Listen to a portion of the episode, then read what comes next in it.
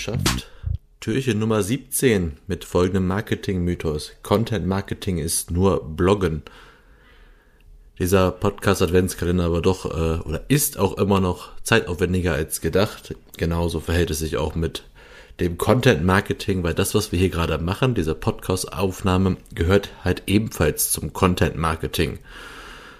Also dieser Adventskalender ist ja nicht nur aus reiner Freude und Spaß an unserem Job entstanden, sondern geht ja schon darum, dass wir mal versucht haben, jetzt innerhalb von 24 Tagen dann 24 kleine Podcast-Snacks zu veröffentlichen.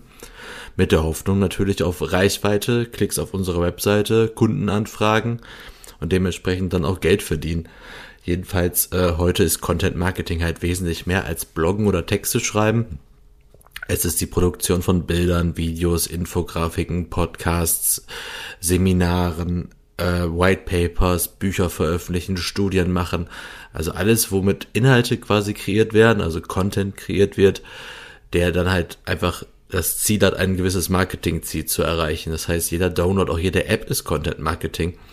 Dementsprechend ähm, ist all das, dieses ganze Content Creator Thema ist alles Content Marketing und geht heute weit über das Verfassen von Texten. Und es gibt ja auch immer mehr Plattformen, auf denen man präsent sein kann, nicht muss. Denkt an den äh, Marketing-Mythos von vor ein paar Tagen. Aber dennoch muss auch jeder für sich schauen im Content Marketing, was die richtige Content Art ist. Wenn ihr euch vor der Kamera wohlfühlt, dann macht YouTube. Wenn ihr podcasten könnt und wollt, dann macht Podcasts.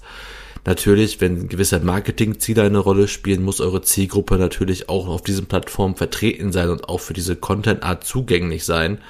Das heißt, ihr müsst euch dann vielleicht eventuell doch ein bisschen anpassen, eure Vorlieben im Content Marketing dementsprechend natürlich anpassen.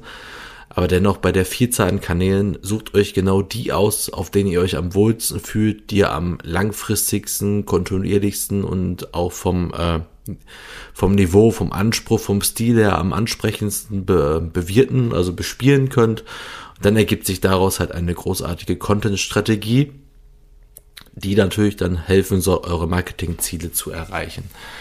Das einmal nur kurz zu diesem Mythos, Content Marketing ist nur Bloggen.